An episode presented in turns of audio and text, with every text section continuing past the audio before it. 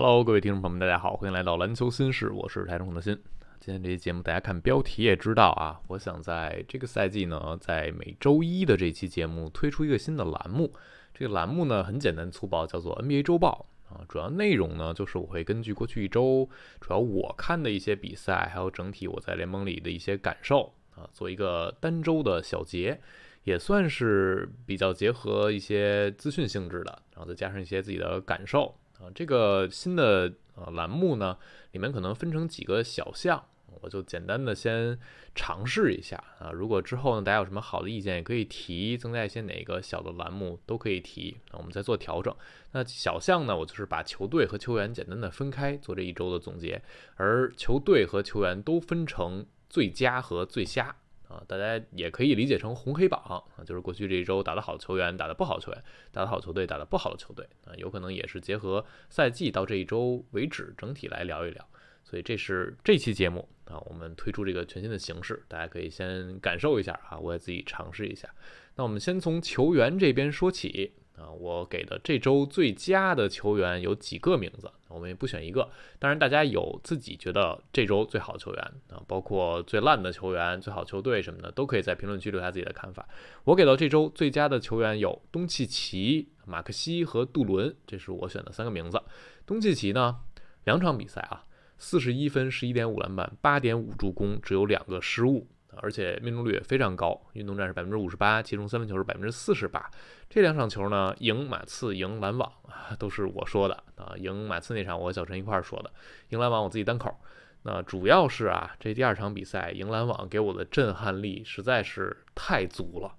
这场比赛呢，篮网克拉克斯顿因伤缺席，所以大量的使用了小阵容啊，球队在进攻一端感觉更流畅了。呃，相应的呢，在防守一端回到了无限换防的模式，那这就是给东契奇点名单打的机会。前三节的时候，东契奇就已经三十加了啊，当时篮网没有任何球员能防得住东契奇啊，只是有某些一两个回合，你可能尽力的去挡他，然后他没有把球打中。但无论是打芬尼史密斯、丹尼斯史密斯，那打丁威迪、打本西蒙斯、打大乔，全都能打。而他打的最多的就是小火车啊，因为托马斯这一点在篮网的阵容里还是更容易被点到，被视为弱点的。所以前三节东契奇已经很夸张了啊，但是更夸张的就是最后一节他换上来之后，末节半节东契奇十四分，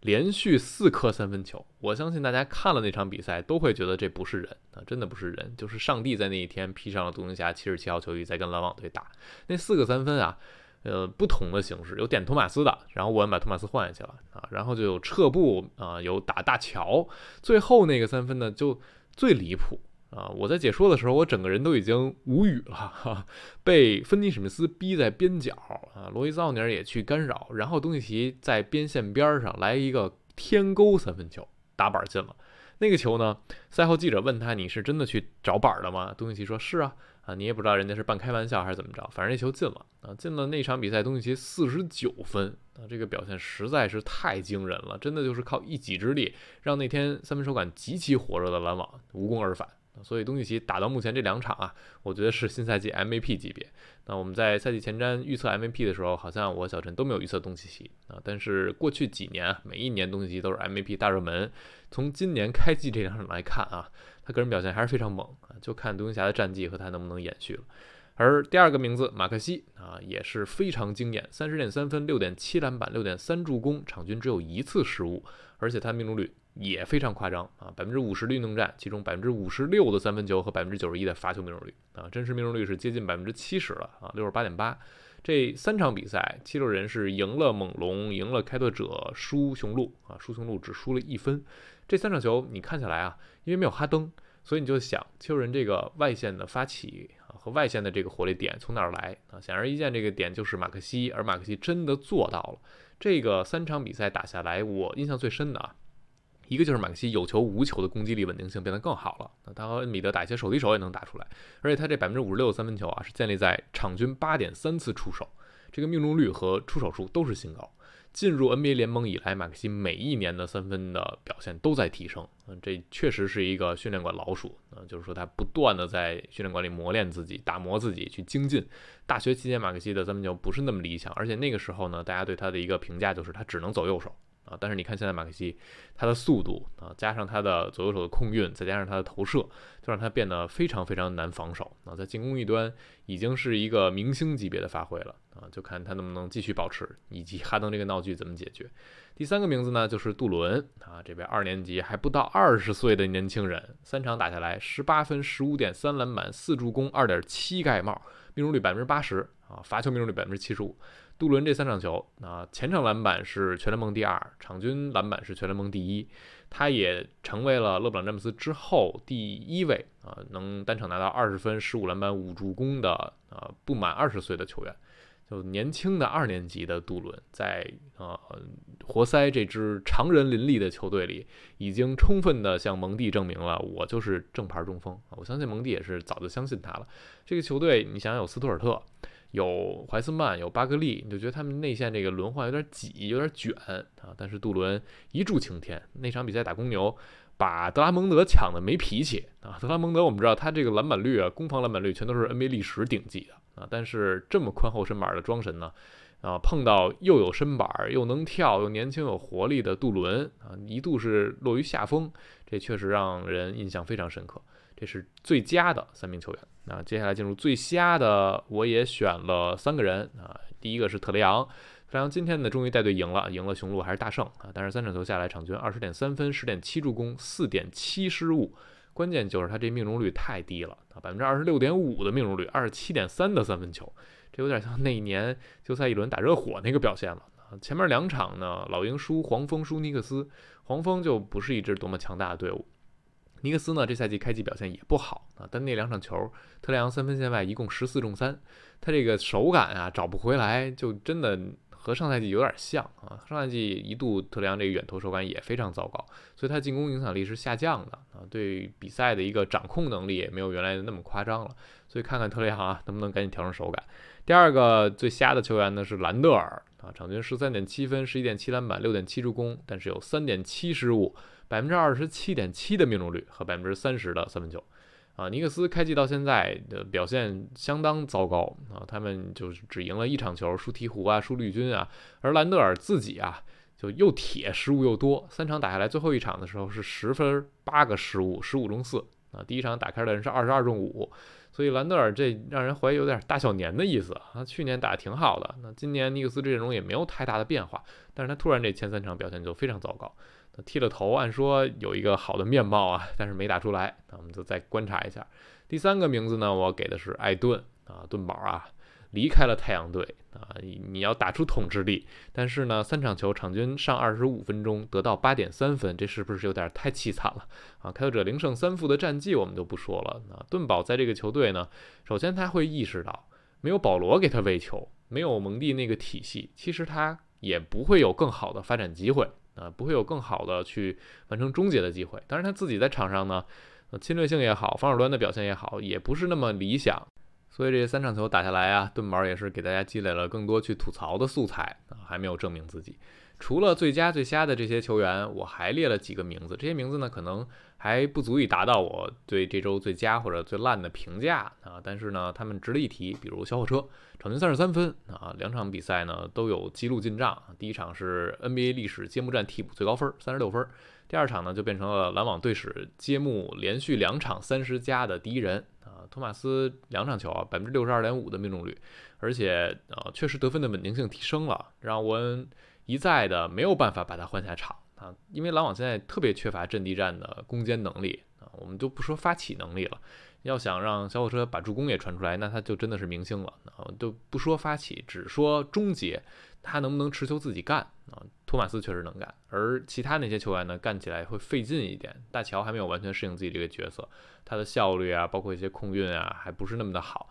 现在就看托马斯的。第二个我想提的名字呢是保罗啊，保罗在勇士这三场球，呃，从首发到替补，其实他更多都是在带轮换阵容啊。现在追梦复出之后，今天他打替补，表现也非常出色。这三场球，保罗十点七分，九点三助攻，场均只有一点七失误，命中率很糟糕，百分之三十四点三的运动战啊，三分球一个都没进。但是他的场均正负值是全队最高的正九点七啊。由保罗在二阵容去梳理带领。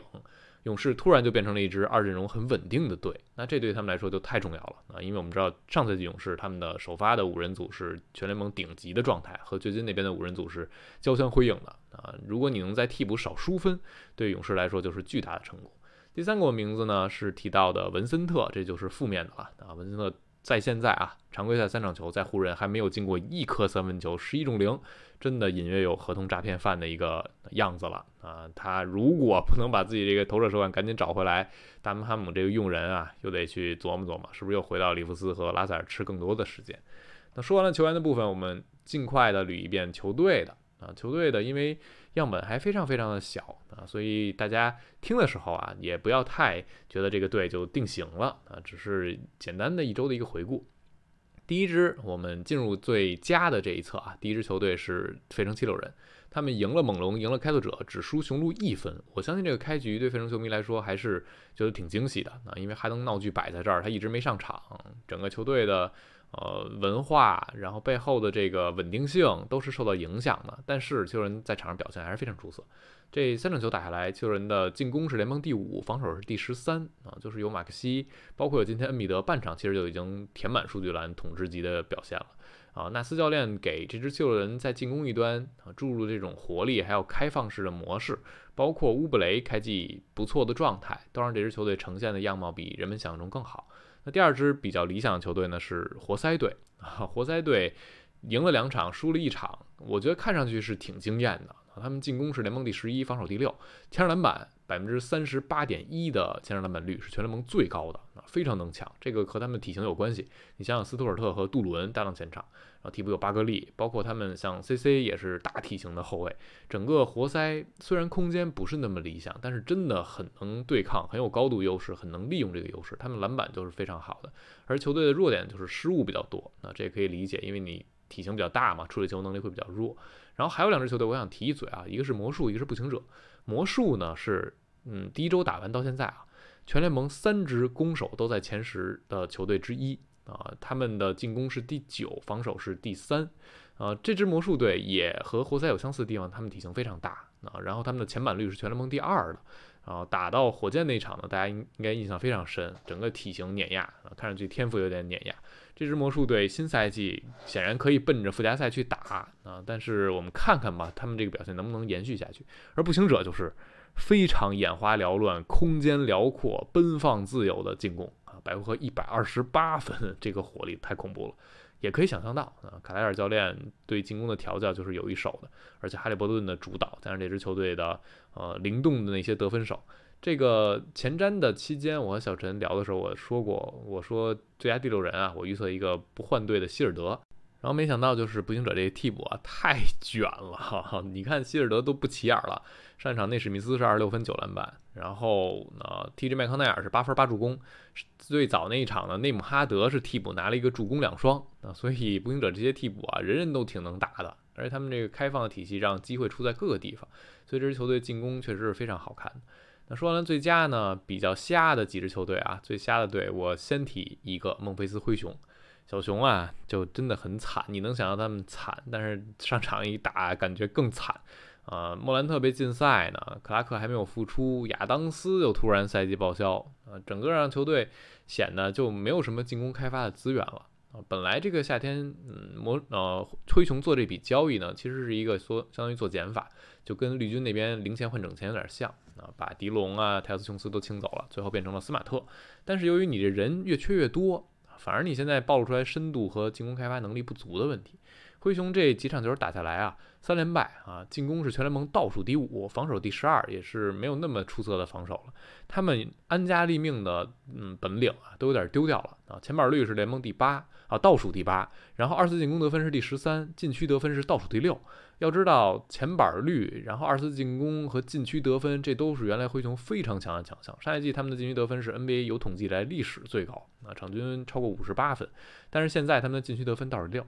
你会看到这个灰熊队就大量的增加自己的三分出手啊，他们现在场均三分出手是全联盟第三的，但是命中率呢只有。投仨进一个啊，百分之三十三点三，命中率是联盟的第二十。那这个就嗯有点低效 三分大队的意思，这就典型的弱队才会有的表现啊，你想把自己的出手变得魔球一点，三分扔得多一点，然后看看能不能靠这种方式把自己的进攻提上去。但事实就是不行啊，灰熊这个进攻开发太糟了。然后第二个比较瞎的队呢，提到的是火箭啊，也是三连败了啊，他们的进攻呢看上去波动性是非常非常大的啊。揭幕战一上来三十分惨败给魔术，只拿了不到九十分。那场球我相信让很多嗯火箭球迷挺破防的，因为火箭一上来这个赛程呢，像打魔术，然后打马刺，接下来又打黄蜂，很多火箭球迷在畅想能不能一上来啊，这胜率过百分之五十，先啊赢几场比赛。但是没有想到上来就三连败啊，这三连败输魔术那场就不说了，然后加时输马刺。